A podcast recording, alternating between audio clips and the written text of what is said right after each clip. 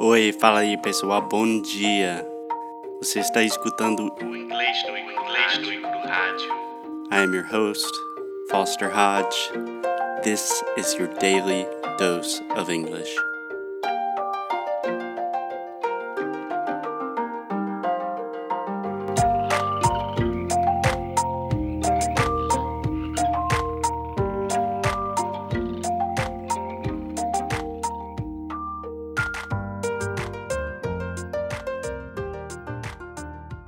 Hello, hello. Hey, what's up, guys? It's Foster from English Nui Crew. I imagine you probably already know that. If not, what's up? I'm Foster. So today is a solo episode. Alexia is off getting some much needed rest and relaxation. That is actually a very good thing to know in English. A lot of times when we talk about rest and relaxation, we say R and R, R and R. So it's pretty common, not super, super common, but it's quite common to hear someone say, Yeah, um, I'm going to the beach this weekend to get some much needed R and R. Eu estou indo para praia para relaxar. É mais ou menos isso. Okay, uh, why why am I talking about that? Yes, yes. So today is a solo episode. It is just me today for all of you guys that love Alexia more than me, my apologies. She will be back tomorrow. All right, so today I wanted to do the last little bit of self promotion. I actually don't want to do it because I hate marketing. I'm not a marketer, I am a teacher.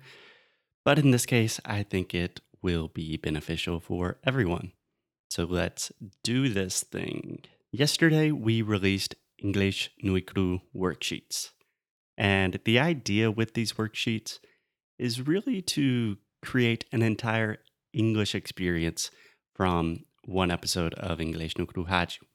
And we really, really think that with the worksheets, you can learn more from one episode of English no Kruhaju than you would learn in a more typical, traditional, let's say, English class. So let's talk about how exactly you can use these worksheets to learn in the most effective way possible and take your English to the next level as fast as humanly possible.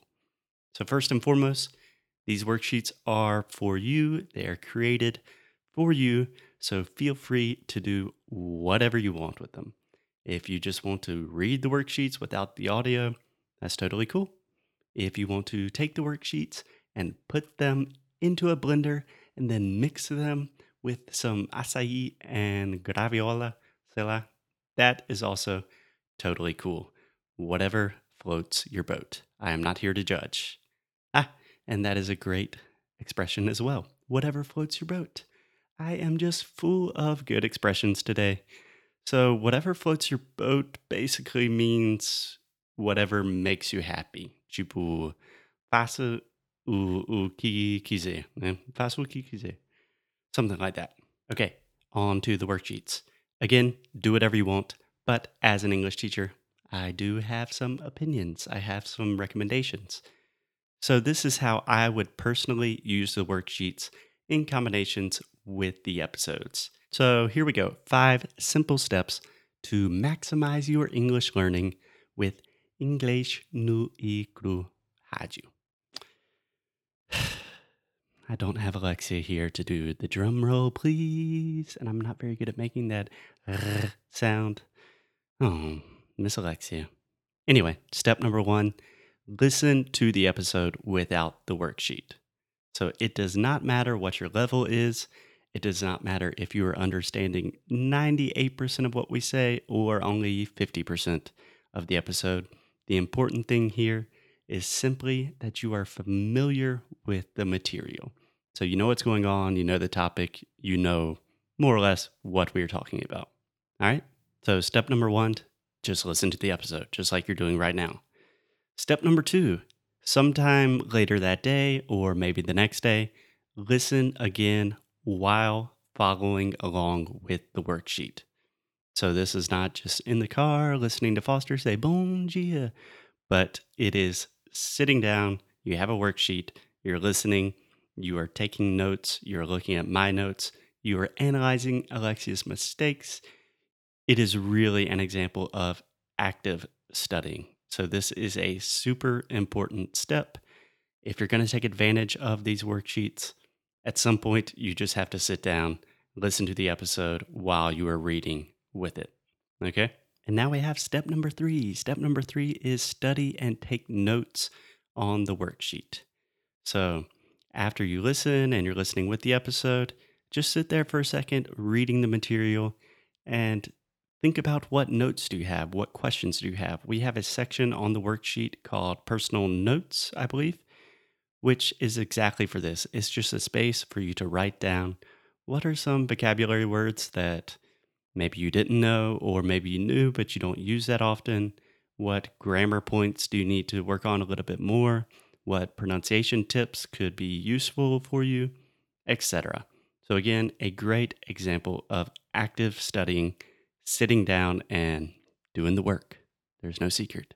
You got to study, you got to do the work. All right, guys, step number four is complete the exercises and all of the activities at the end of the worksheets. So, on each worksheet, we have a series of questions, a series of personal challenges where Alexia and I created little questions, little activities, recordings you can do, fun questions that you can ask your friends and family. You can send recordings to me, do all these.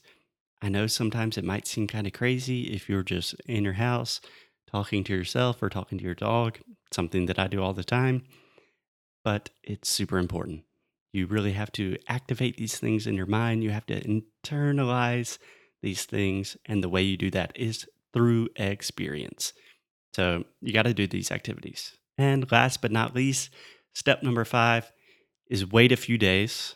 So get some sleep. Science, it is scientifically proven that you are smarter after you sleep, especially with physical activities like pronunciation.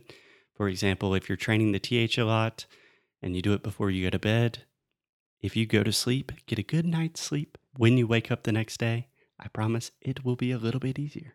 Your body, your mind takes time to to learn things. So get some sleep, wait a few days, and then listen to the episode one more time. And the reason why I suggest this is I promise you will see the results. You will understand what you have learned. So if you listen to an episode, do the worksheets, take notes, do all the activities, and then wait a few days or wait a week, doesn't matter. Wait for a period of time and then you return, listen to the episode again, you're going to understand a lot more. You're going to listen to things and be like, huh, oh yeah, that is the ah sound. Alexia is saying mention, but she should be saying mansion with the eh you will notice all of these things that you did not notice the first time. And that's learning. That is real results. That is how you improve at a language or at anything in life. So wait a few days, listen to it again, and see all the benefits. All right, so I know that sounds like a lot.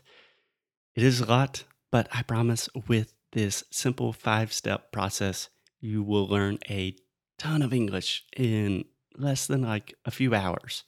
So we're talking maybe spending in total like two hours on a normal episode of English no Kruhaju. And I really encourage you to think of each episode as an entire English class. So imagine that you are going to an English class, I don't know, like a normal private course. Treat it that seriously. And if you do that, I am confident, I really, really am confident that you will learn much, much more with one worksheet than you would in a traditional classroom. Okay, all right. Um, okay, guys and gals, that is all I got for today. I gotta go teach class now. If you want to learn more about the worksheets or just learn more about what we do or get in touch, check out EnglishNuikru.com. All right, guys, I'll see you tomorrow with Alexia. Bye bye. Thank you, thank you, thank you. Thank you so much for listening to another episode of English Nuikru Haju. If you like what we do, please check us out at EnglishNuikru.com, EnglishNuikru.com. There, you can find everything you need all of the episodes, transcripts, blog posts, articles, resources, and new courses that we are releasing this month. Thank you for your support. Most importantly, keep up the good fight and lose well. Até já já. Ciao.